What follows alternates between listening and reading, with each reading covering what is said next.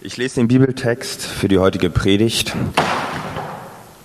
Es steht in Apostelgeschichte 16, die Verse 16 bis 18.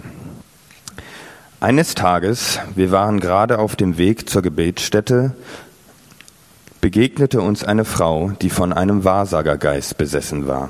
Sie war eine Sklavin und brachte ihren Besitzern mit ihrer Wahrsagerei viel Geld ein. Die Frau lief hinter Paulus und uns anderen her und schrie in einem fort, diese Leute sind Diener des höchsten Gottes. Sie sagen euch, wie ihr gerettet werden könnt. So ging das viele Tage, bis Paulus es schließlich nicht mehr ertragen konnte. Er drehte sich um und sagte zu dem Wahrsagergeist, im Namen von Jesus Christus gebiete ich dir, verlasse diese Frau. Im selben Augenblick verließ der Geist die Frau.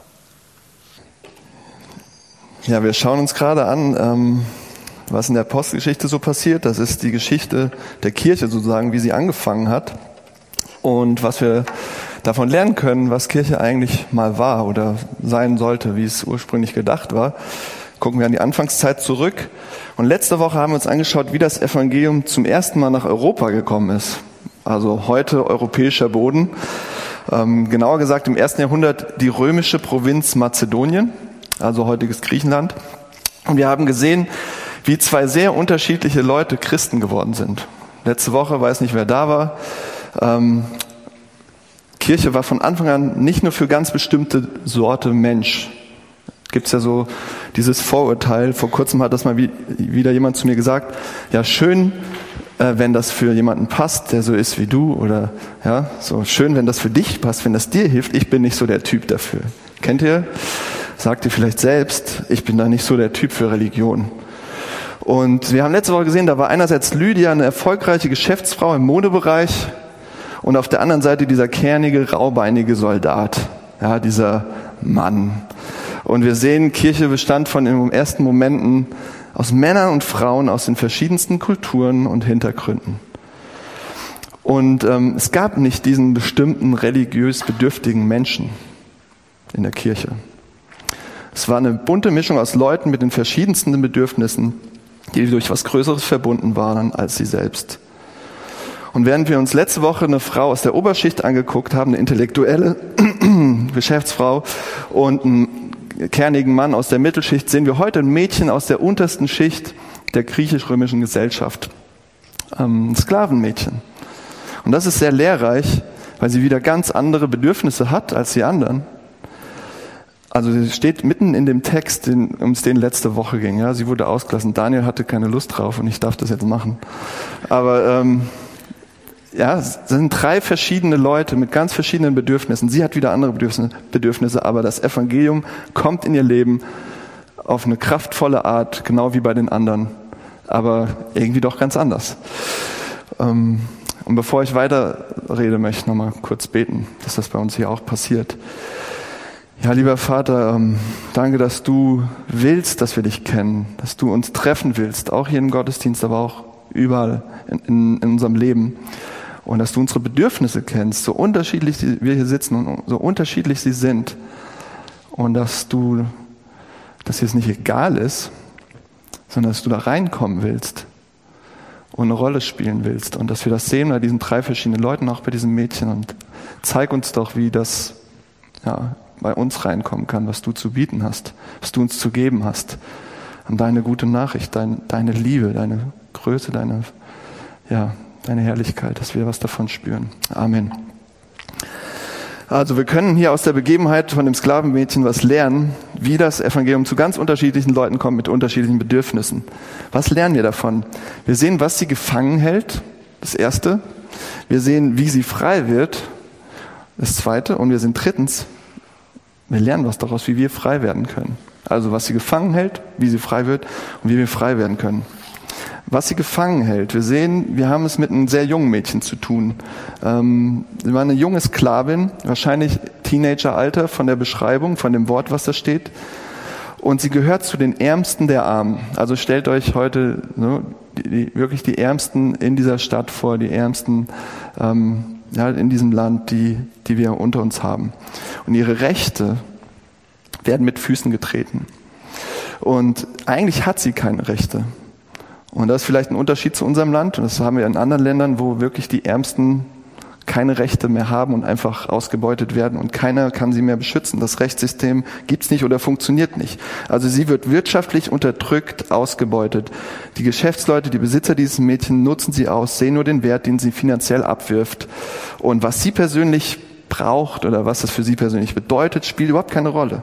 Ja, was sie ausmacht, was sie möchte, ihre Bedürfnisse egal, hat keinen Platz in dieser Welt. Aber wisst ihr was? Jetzt könnten wir da, darüber reden, wie wir ähm, so, soziale Gerechtigkeit ähm, schaffen. Und das, das haben wir ein paar Wochen gemacht, das wollen wir jetzt aber nicht machen, weil es geht noch weiter.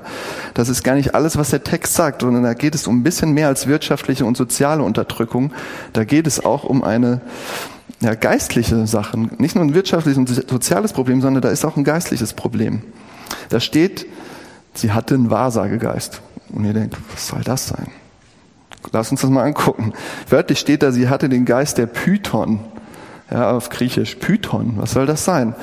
Ähm, benutzen wir nicht äh, Geist der Python? Was soll das bitte schön sein hier für uns? Wie können wir das verstehen? Das heißt, sie konnte Dinge voraussagen, die keiner auf natürlichem Weg wissen konnte. Vielleicht habt ihr das schon mal erlebt. Vielleicht denkt ihr, das ist totaler Schwachsinn, das gibt's nicht. Aber sie konnte Dinge voraussagen, die keiner auf natürlichem Wege herausfinden konnte. Durch den Geist der Python. Das war ein fester Begriff, den gab es in der Antike, in der griechisch-römischen Gesellschaft. Da gab es die Leute mit dem Geist der Python. Und jeder wusste das. Die haben eine bestimmte Gabe, die wir nicht erklären können. Es gab eine Legende über das Orakel von Delphi, ist vielleicht einigen Begriff, da gab es dieses Orakel, da sind Leute hingegangen, um die Götter zu befragen. Am Berg von Panossos wurde der Tempel von Apollos und das Orakel von so einer mächtigen Schlange bewacht. Ja, so ein Drachen, Schlangenvieh. Und äh, dieses Wesen, Fabelwesen, hieß Python. Und daher kam diese Bezeichnung, ähm, weil es da Priesterinnen gab, die weissagten und die waren im Geist der Python. Und dieses Mädchen ähm, weissagte im Prinzip im Geiste dieser Priesterin und des Orakel in Delphi. Und das gab es so oft in dieser Gesellschaft, dass es da einen festen Begriff gab. Es hat keiner gefragt. Das waren die mit dem Geist der Python, die Wahrsager, die, ähm, ja, wie wir, wie wir das heute auch immer nennen, die, äh, wie nennen wir Wahrsager? Ja, wir nennen die wahrscheinlich eher Schurken oder so und denken, die betrügen uns. Aber anscheinend ähm, hat sich das wirklich gelohnt ähm, und es wurde sehr viel Geld damit gemacht und es hat irgendwie fun funktioniert. Also wie äußert sich der Geist? Was ist da passiert mit dieser Frau? Sie schrie herum. Ja, sie war wild. Sie war nicht mehr sie, sie selbst. Das war nicht einfach nur ein Rufen so, hallo, ja, sondern sie hat geschrien, ein dröhnendes Kreischen. Ja, bei manchen wissen wir aus Berichten, es äußerte sich, dass ihre Stimme anders wurde. Kennt ihr diese, also ich weiß nicht, ob ihr Horrorfilme guckt. Ich nicht so, bin da so ein bisschen, muss, braucht diesen Schock nicht, aber wo sich die Stimme so ändert und jemand nicht mehr in seiner eigenen Stimme spricht, das wissen wir von Berichten, dass es das gab. Tiefe Männerstimmen aus kleinen Mädchen, kreischen. Und trotz dieses bizarren Auftretens brachte sie jede Menge Geld ein. Sie, sie warf richtig was ab, ja, und ihre Besitzer rieben sich die Hände, ja. Warum? Weil sie ihm Dinge sagte, die wirklich eintrafen. Sie wusste mehr als alle anderen. Sie hatte Wissen, das sie nicht haben konnte das über das Natürliche hinausgeht. Und wenn ihr jetzt, die meisten von euch, so jemand auf der Straße treffen würdet, dann würdet ihr sagen, der hat ein Problem. Der muss in die Psychiatrie, der braucht Medikamente. Ja? Aber es gibt Dinge in unserer Welt, die rein soziologisch und psychologisch nicht erklärbar sind. Die Zeit führte vor einigen Jahren ein Interview mit Hans-Ludwig Kröber, dem Direktor des Instituts für forensische Psychiatrie der FU Berlin angeschlossen an das Charité Berlin. Und er ist einer der führenden forensischen ähm, Psychiater Deutschlands, also Gerichtspsychiater. Und Kröber berichtet über den Umgang mit schrecklichen Taten von Leuten, denen er in seiner Arbeit begegnet. Und das habe ich auch ins Programmheft mal abdrucken lassen, wenn ihr es mitlesen wollt. Ist auf der ersten Seite. Da fragt dieser Zeitredakteur, wie hält man das persönlich aus? Legen sie, wenn sie ihren, mit ihren Probanden reden, gewissermaßen eine innere Rüstung an. Man zieht sich in der Tat, also Kröber antwortet, man zieht sich in der Tat eine Art inneren Arztkittel an und kon konzentriert sich auf die handwerkliche Sorgfalt, versucht Lebensgeschichten zu re rekonstruieren und schafft es so im Allgemeinen ganz gut, sich von Wertungen freizuhalten. Aber natürlich gibt es Konstellationen, die man nicht begreifen kann, über die man lange nachdenkt. Die Zeit. Zum Beispiel, gröber, zum Beispiel der Fall Jessica in Hamburg, bei dem die Eltern ihr Kind über zwei Jahre lang bestialisch verhungern lassen haben. Wie kann es dazu kommen? Was läuft da ab? Bis in die Gerichtsverhandlung hinein steht man rätselnd davor. Ja, und da kommt dieser top, top führende Psychiater äh, für forensische Psychiatrie in Deutschland und sagt, ich stehe rätselnd davor. Keine Antworten mehr. Und was das heißt, es, was da passiert, ist nicht alleine eine Sache von schlechten Entscheidungen, schlechter Erziehung, schlimme soziale Einflüsse. Es gibt einen Punkt, da können wir es nicht mehr nachvollziehen, oder? bestimmte Dinge, die passieren, die wir sehen, die wir mitkriegen. Es gibt einen Punkt, da sagen wir, da steige ich aus. Da, ich kann es nicht mehr erklären. Und das sagt sogar er, der so eine Übersicht hat. Da ist was Unbekanntes, das außerhalb des rational Nachvollziehbaren liegt, etwas Unbegreifbares, Rätselhaftes. Und das sagt der Text. Es gibt böse Geister sogar. Und ihr sagt, was? Böse Geister jetzt wirklich hier so, die so rumfliegen? Oder wie naiv ist das denn? Kinder erschrecken oder, ja, das kann ich nicht glauben. Aber überlegt mal ganz kurz, nicht nur jetzt das, sondern wie kulturell arrogant ist eigentlich diese Sicht. Wir sagen damit, dass ein Großteil der Welt eigentlich total naiv und dumm ist, weil sie an Geister glauben. Also, wenn man nach Afrika geht, in den meisten Orten glauben die Leute tatsächlich an die geistliche Welt. Oder wenn ihr nach Südamerika geht oder große Teile Asiens, also erst überleg doch mal, was wir, also wir sagen, ja, die Aufklärung muss bei denen auch noch kommen, dann glauben sie irgendwann nicht mehr an Geister. Aber ist das nicht ein bisschen überheblich? Ja, haben wir die Wahrheit wirklich gepachtet? Und wenn ihr dann mal genauer hinschaut, auch hier um uns herum sind etliche Leute, die solche Erfahrungen tatsächlich machen. Ja? Neulich hat mir jemand erzählt, ein gut ausgebildeter Typ, der alle Systeme durchlaufen hat, hier Akademiker und alles ja, der hat die ganzen Antworten wissenschaftlich und soziologisch und psychologisch und ganz normaler Typ, wie er eines Tages einen Schamanen für einen Filmdreh im Auto kutschiert, hat mir erzählt. Er hat einen Schamanen rumgefahren, äh, der irgendwie in dem Film da mitgewirkt hat, also war nicht Tatortreiniger, ja, falls ihr den gesehen habt mit dem Schamanen. Ähm, war ein echter, echter Schamane. Und er hat ihm so viele schräge Dinge erzählt, dass er irgendwann gesagt hat, ey, ist, der ist doch total durch. Ja, der ist doch einfach der ist krank.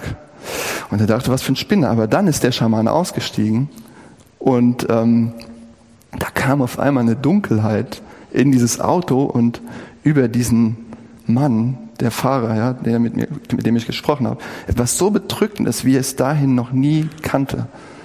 Ja, ist nur ein Bericht und ihr könnt sagen, ja, klar, hat er sich ausgedacht. Aber warum Warum sollen sich Leute sowas ausdenken, die sowas vorher noch nie darüber nachgedacht haben, ob es böse Geister gibt oder nicht? Das war ihm egal. Kein Christ, der hat das einfach gespürt, erlebt und es hat ihn nicht mehr in Ruhe gelassen. Ja? Es gibt das Böse. Das steht hier. Böse Geister, die auch so was machen. Ja? Ist das so schwer zu glauben? Unmöglich?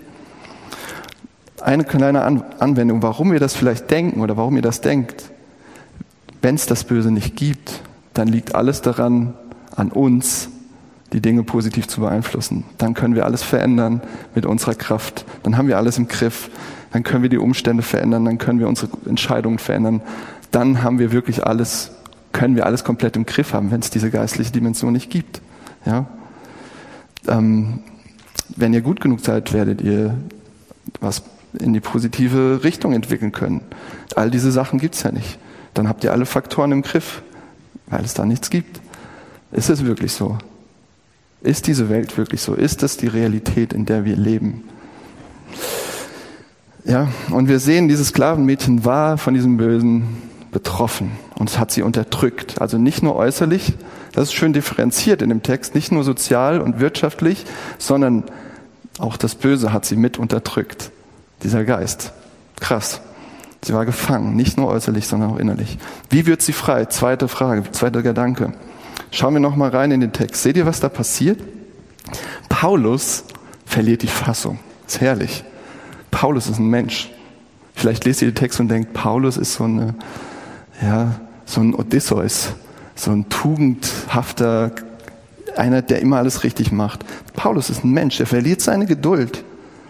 Er regt sich auf. Er hat Emotionen. Er ist nicht glatt, sondern hat Ecken und Kanten. Ist ein normaler Typ. Ja? Er erinnert an die Geschichte, wo er diesen Streit hatte mit seinem Kompagnon Barnabas. Also er ist, er ist ein Charakterkopf. Das hier ist ein Apostel, der, einer der Anführer oder vielleicht der größte Anführer der ersten Kirche. Aber wir lesen nichts hier von irgendwie so einem Typen, der alles richtig macht oder allglatt ist. Ähm, ja, sonst würde hier vielleicht sowas stehen. Paulus sah das arme und hilflose Sklavenmädchen, wie es verloren und geplagt umherlief. Und es erschütterte ihn zutiefst und sein Herz zerriss. Und er erbarmte sich und sagte voller Liebe und Zuneigung, komm, komm zu Jesus. er hat, was du brauchst. Überhaupt nicht. Ja, wir sehen das Gegenteil. Kein verklärtes romantisches Bild. Er reagiert emotional und genervt und aufgeregt. Wir wissen nicht genau, was ihn so aufregt, aber er verliert die Fassung. Und wir wissen, wenn es wirklich Liebe gewesen wäre, warum lässt er sie ein paar Tage da so rumlaufen mit diesem bösen Geist? Der hätte ja auch schon mal im ersten Moment sagen können, hau ab, so Geist raus. Ähm, macht er nicht. Erst als er richtig aufgebracht und genervt war, reagiert er. Also nur mal zu die, kurz zu dieser These. Es wurde, haben sich sowieso alles Leute ausgedacht. Wenn das eine Fantasiegeschichte ist, warum kommt Paulus, der wohl einflussreichste Vertreter der jungen Kirche, dieser jungen Bewegung, warum kommt er so normal und banal und schlecht weg rüber, ja? So als normaler Typ. Die zentrale Figur der noch so jungen christlichen Bewegung in der, in der eigenen Schrift, die das legitimieren soll, was er sagt. Warum ist das so ein Typ einfach, der sich aufregt und, ja? Also wer das für Legenden hält, der hat noch keine antike Legende gelesen. Lest euch diese Texte durch, die wirklich Legenden sind, und lest euch die biblische Texte durch. Sie sind anders geschrieben. Sie haben eine andere Sprache. Sie sind schön glatt und in Form und Stil komponiert und das alles schön pathetisch, geradlinig, harmonisch rüberkommt. Ähm, Cliff Staples Lewis, er war in der ersten Hälfte des 20. Jahrhunderts Professor für Literatur in Oxford und Cambridge, sagt das. Und er hat viele von diesen alten Legenden gelesen. Also, jedenfalls ist Paulus so aufgebracht und genervt, dass er sich umdreht und sagte, im Namen von Jesus Christus gebiete ich dir, verlasse diese Frau. Also richtig genervt. Seht ihr den Unterschied zu Lydia letzte Woche? Also wenn ihr da wart, wenn nicht, nochmal kurz. Lydia bekommt ein lehrreiches Gespräch, sie bekommt eine Diskussion, sie bekommt einen Vortrag, eine, eine Lehre, eine Inhalte, was zum Nachdenken. Und ähm, der, der Gefängnisaufseher, der bekommt noch was ganz anderes, der bekommt eine unglaubliche Erfahrung. Aber einige Leute brauchen ein gutes Gespräch. Das Mädchen, Mädchen hier braucht was ganz anderes um aus ihrer Situation rauszukommen, aus ihren Abhängigkeiten. Die braucht einen kompletten Umbruch, also wirklich eine Erschütterung, einen Neuanfang oder wenn man hier einen Text guckt, einen neuen Meister, einen neuen Herrn und Befreiung richtig aus dem Alten, eine machtvolle Befreiung. In einer Infobroschüre von der International Justice Mission, die waren letztes Jahr mal hier im April und kämpfen gegen Sklaverei und Menschenhandel. Da habe ich eine Geschichte gelesen von Prema, die das auch veranschaulicht nochmal, was so jemand braucht. Sie ist das Sklavenmädchen heute in Indien. Hör mal ganz kurz zu. Prema, sie stammt aus einem armen Dorf im ländlichen Indien. Premas Vater war alkoholabhängig und konnte deshalb nicht mehr für seine Familie sorgen. Während ihre Mutter arbeitete, war Prema oft alleine. Mit 14 Jahren verliebte sie sich in einen Jungen, von dem sie glaubte, er würde sie auch lieben. Eines Tages wachte Prema desorientiert in einem dunklen Raum auf. Ihr vermeintlicher Freund hatte ihr Drogen gegeben und sie an ein Bordell verkauft. Sechs Tage verbrachte sie eingeschlossen in einem dunklen Zimmer. Dann sperrte sie einer der Bordellbesitzer in einen anderen Raum, zusammen mit dem ersten Mann, der dafür zahlte, sie zu vergewaltigen. Ja, und ich erzähle das jetzt nicht, um äh, einfach nur irgendwie Aufmerksamkeit zu bekommen. Das passiert alle zwei Minuten ähm, kommt äh, ein Kind in Zwangsprostitution, sagt die ähm, UNICEF. Nach Monaten der Misshandlung wurde das Mädchen gemeinsam mit vielen anderen von der International Justice Mission und der Polizei befreit. Also die tun was. Und du denkst, ja, tut mehr. Aber was genau brauchte Prima? Sie brauchte eine richtige Befreiung ja, von ihren alten Besitzern und Herren, wie diese Sklavenmädchen. Ein Machtwechsel, wirklich ein Umbruch, ein starkes Durchgreifen und dann jemand Neues, der sie beschützt, umsorgt und einen sicheren Ort gibt. Was hat das mit uns zu tun? Was heißt es jetzt? Natürlich, wir können die unterstützen. Wir können mitmachen dabei, was zum Beispiel ähm, diese International Justice Mission macht. Absolut. Aber überlegt mal kurz, wie viele Menschen in eurem Umfeld oder hier bei uns in absolut ausweglosen Situationen stecken. Nicht vielleicht wie Bremer, nicht in diesem Extrem, aber doch vielleicht vergleichbar, dass man nicht rauskommt alleine. Wo ihr nicht mehr alles im Griff habt oder jemand und ihr seht euch übermächtigen Kräften ausgeliefert. Wenn ihr ein Trauma habt ja, oder eine Depression, tiefe Wunden, die einfach nicht heilen über die Zeit. Oder Suizidgedanken oder selbstverletzendes Verhalten oder Erfahrungen von Misshandlungen hattet oder verlassen wurdet. Vertrauensverlust, Zwänge, Panikattacken, Süchte. Ja, wenn ihr mal hinschaut, seht ihr, es gibt so viele Situationen unter uns hier. Wir müssen gar nicht nach Indien gucken, weil wir so viele brauchen einfach eine mächtige Befreiung. Und jetzt denkt nicht, ich sage, das sind alles böse Geister. Ich bin überhaupt nicht der Verfechter davon. Ich glaube, die Bibel unterscheidet da. seht ihr in den Evangelien, Lukas der Arzt beschreibt da auch unterschiedliche Phänomene. Es gibt Krankheiten und es gibt tatsächlich aber auch diese geistlichen Dinge. Aber das Prinzip ist, es gibt auch eine innere geistliche Abhängigkeit von Kräften, die euch so fest im Griff haben, dass sie euch zerstören können. Abhängigkeiten, die euch so abhängig machen, dass ihr entfremdet und kaputt geht daran. Da helfen nicht so ein paar nette Ratschläge oder ein lehrreiches Gespräch, ein paar gute Gedanken, ein paar nette Einsichten oder fromme Worte, mal hier ein Bibelvers den zugesprochen. Ja, ich glaube, Gott hat Kraft, aber es hilft kein oberflächliches Tamtam darum zu machen. Was braucht ihr dann, wenn ihr in so einer Situation seid? Was braucht ihr, wenn ihr da drin steckt? Jemanden, der größer ist als ihr selbst, der die Macht, die Weisheit und die Liebe hat, wirklich zu helfen und von dem ihr überzeugt seid, der meint es absolut gut. Das ist richtig, was, das, was der macht. Dem ihr voll vertraut, eine Beziehung, die nicht alles aufwiegt oder irgendwie ähm, ja, Balsam drüber schmiert, sondern eine Beziehung zu jemandem, wo wirklich Heilung passieren kann.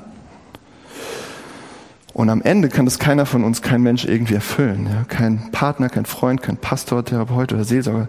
Wir alle helfen, können ein bisschen helfen dabei, aber ihr braucht eigentlich eine herrliche Person, eine großartige Person, einen mächtigen Befreier, einen Helden, jemand, der tief in eure Seele reinwirken kann und sie heilt. Und Paulus sagt, diese Person ist Jesus Christus. Hier ist er. Im Namen von Jesus Christus sage, geh, den braucht ihr vor allem anderen. Okay, wie können wir jetzt frei werden? Dritte Frage. Okay, also wir haben das gesehen bei den Mädchen, wie es da passiert ist, oder wie das in manchen Situationen oder wie das bei uns wichtig ist. Aber ihr sagt vielleicht immer noch, ich fühle mich nicht abhängig. Ich fühle mich nicht unfrei. Ich muss, brauche das nicht. Egal wie frei und unabhängig ihr fühlt, meine These ist, als ich da länger drüber nachgedacht habe über den Test, Text, ihr seid oder ich oder jeder hier ist nicht so anders als das Sklavenmädchen. Gar nicht so anders. Lass mich das erklären, warum ich das sage. Wir lassen uns von irgendetwas innerlich und geistlich so bestimmen, dass es uns voll im Griff hat.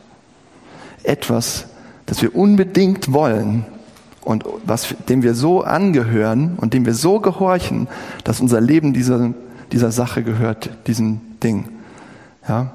Und wenn es bedeutet, sich einfach nur noch zu schützen gegen andere, dass man nicht mehr verletzt wird. Wenn es bedeutet, einfach nur noch unabhängig zu sein von anderen. Oder einfach die Kontrolle zu behalten oder ja, sicher, sicher, endlich mal sicher zu bleiben, sicher zu sein, dass niemanden mehr, ja, mich kaputt machen kann, mir schaden kann. Es gibt so einen bestimmten Faktor, der wirklich sowas wie so ein Sklavenmeister, so ein Herr wird, dem ihr gehorcht, wie das Sklavenmädchen. Ich habe das erlebt und ich erlebe das ständig wieder, dass es sowas gibt bei mir. Und das äh, letzte Woche am eigenen Leib wieder neu. Kleine Geschichte, kleines Beispiel. Meine Frau Debbie muss hinhalten, wobei es, ich muss eher hinhalten. Aber ähm, wir waren in Lissabon, tolles Wochenende, Galao trinken. Na, das können wir auch hier haben, aber da ist es viel schöner. Und zwischendurch Tapas und eine wunderschöne Stadt mit verwinkelten Gässen, Gässchen, ansehnlichen alten Kirchen. Toll, herrlich, perfekt. Ja. Am letzten Abend wollten wir schön zusammen essen gehen, portugiesisch, so mit Fado-Musik. Kann ich euch nicht empfehlen, aber äh, ganz traditionell was fürs Touri-Herz. Der hat uns ziemlich angeschrien, so einen Meter vom Tisch. Doch als wir losgelaufen sind, ähm, haben, wussten wir schon ganz schnell nicht mehr, wo lang. Wir irrten da rum durch Alfama, dieser schöne Stadtteil mit, die, mit diesen alten Gässchen und Gebäuden. Und Debbie meinte so, komm, wir gehen diese Gasse da hoch. Das könnte richtig sein. Und ich sagte, nee, da waren wir schon mal. Da kommen wir her. Auf keinen Fall. So. Aber das Problem, ich wusste auch nicht genau den Weg und war mir auch ein bisschen unsicher. Aber ich wusste, da geht's nicht lang. Und sie hat es gemerkt, so, und ich weiß es ja auch nicht so, und, und sie reagiert überhaupt nicht auf dieses, da geht's nicht lang, ja.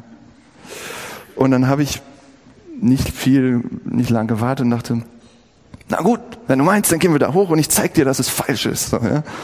Und dann stapfte ich empört vorne weg und so, ähm, bis wir ganz oben waren, 100 Treppenstufen und es war so auf einmal diese Distanz, es war kühl, es war durch so eine komische Situation. Was war passiert?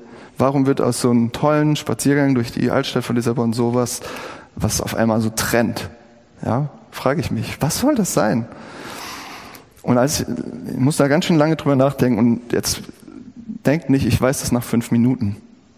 Ich glaube, ich wusste es erst in so einer Woche, vielleicht erst vorgestern oder gestern. Ich wollte Debbies volle Bestätigung und Anerkennung und Zustimmung und Bewunderung. Ja, als ich gesagt habe, dieser Weg ist falsch, da wollte ich eine Frau, die sagt, ach, wie gut, Schatz, dass du es weißt. Natürlich ist er falsch, wenn du das sagst. Ähm, und ich wollte, dass sie mir absolut glaubt, mich ernst nimmt, respektiert und zu mir aufschaut. Und als ich das nicht bekommen habe, wurde ein Schalter umgelegt. Und von einen auf die andere Sekunde dachte ich, oh, gibt's doch nicht. Ich will das aber und es hatte mich im Griff. Ich brauche das.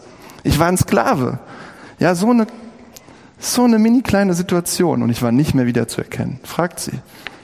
Ja, ich war nicht mehr ich selbst. Ich habe mich verändert und habe auf einmal komische Geräusche gemacht und und geschnauft und komische Dinge gesagt und oder einfach nur geschwiegen und war ich war anders. Ich von einer Sekunde auf den anderen, ich war nicht mehr ich selbst. Ich war nicht mehr ich. Peter Fox würde sagen, das war mein zweites Gesicht. Oder Tolkien würde sagen, ah, da war er, mein Gollum. Oder Goethe, zwei Seelen schlagen, ach, in meiner Brust. Und das ist, was die Bibel sagt.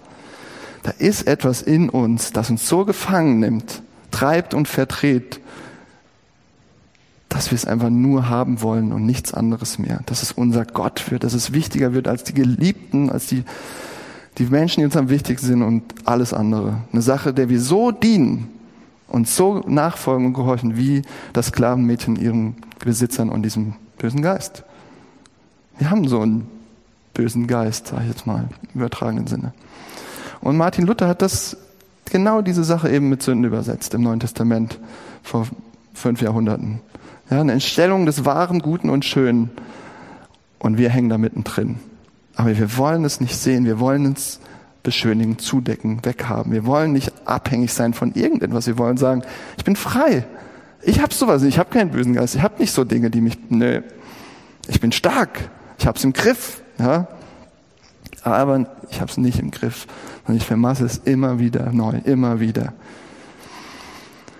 Wisst ihr, was passiert ist, nachdem ich es gemerkt habe? Ähm, also ein paar Tage später vielleicht so, als ich ja immer weiter, immer wieder drüber nachgedacht habe ich musste mir zuerst einmal eingestehen, dass ich so ein, eine riesengroße Sehnsucht nach, danach habe, immer in jedem Moment diesen Respekt, diese, Anna, diese ähm, Anerkennung zu haben.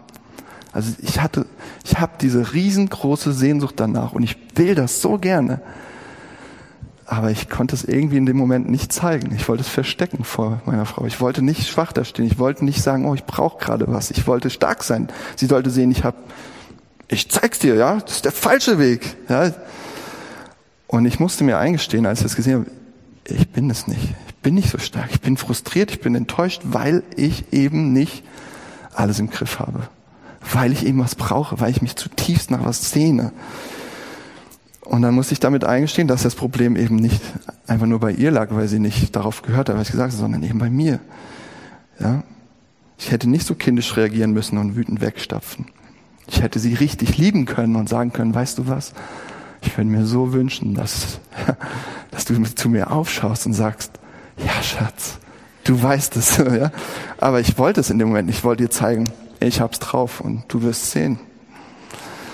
Und ähm,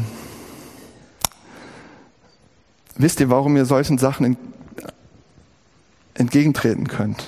Abhängigkeiten, Dinge, die ihr unbedingt wollt, die euch treiben, die euch verändern, die euch so machen. Warum ihr die nicht verstecken müsst. Wisst ihr das? Warum ihr damit umgehen könnt, in euren Beziehungen, in euren ähm, Situationen, die ihr vielleicht da habt. Weil es diesen, diese herrliche Person wirklich gibt. Und das habe ich auch gemerkt. Wenn ich mich damit beschäftige, was habe ich da gesucht? Ich finde es nicht bei meiner Frau. Ich finde es nicht in einer Predigt, in einem Job, in irgendwas. Ich finde es nirgendwo, bei keinem Menschen, nicht bei meinen Kindern, nicht bei meinen Eltern. Ich finde es allein bei dieser herrlichen Person, Jesus Christus, der tatsächlich zumindest für manche kurze Momente diese riesengroße Sehnsucht nach Anerkennung und Bestätigung erfüllt. Ich weiß, dass diesen Zustand, der bleibt nicht. Egal was ihr glaubt, der bleibt nicht hier in diesem Leben, aber ihr kriegt, wenn ihr Jesus Christus begegnet, diesen Einblick darin, was das Sklavenmädchen erlebt hat. Da ist jemand, der ist stärker als diese Abhängigkeit in euch. Da ist jemand, der ist vertrauenswürdiger und besser und liebevoller, als irgendjemand damit umgehen würde der euch dann nicht wehtut oder enttäuscht oder verletzt. Ja. Seht ihr das? Ich wünsche euch das. Ich wünsche mir das, dass wir mehr diese Momente haben, wo wir das sehen, dass Christus wirklich diese herrliche Person ist, dass er wirklich die Power hat, uns zu befreien, dass er nicht nur ans Kreuz gegangen ist und gestorben ist, sondern auch auferstanden ist und die Kraft hat, wirklich böse Geister zu vertreiben, alte Abhängigkeiten zu vertreiben, Dinge wirklich heil zu machen, dass wir nicht mehr so sein müssen, nicht so bleiben müssen. Und wenn ihr euch dessen sicher seid, dann könnt ihr eben euren tiefen Abgründen wirklich entgegentreten und ins Auge schauen. Dann müsst ihr nicht mehr ausweichen. Dann seid ihr frei, euch verletzbar zu machen. Und das ist viel. Dann habt ihr nicht mehr alles im Griff, aber dann seid ihr wirklich frei, auch andere zu lieben und euch verändern zu lassen. Und nicht nur andere zu benutzen für euch selbst und eure eigene Erfüllung. Also was lehrt uns das Mädchen? Das Böse ist wirklich real. Wir sind nicht so frei, wie wir gerne hätten. Da sind andere Kräfte im Spiel. Wir sind geistlich abhängige Wesen. Wir sind gefangen von Dingen, die uns wirklich bestimmen und verdrehen und verändern. Aber Jesus Christus befreit uns durch seinen Tod zum neuen Leben in der Liebe und Annahme Gottes und seiner vollen Anerkennung. Und er will der wahre Herr unseres Lebens sein und er ist der wahre Herr unseres Lebens. Amen.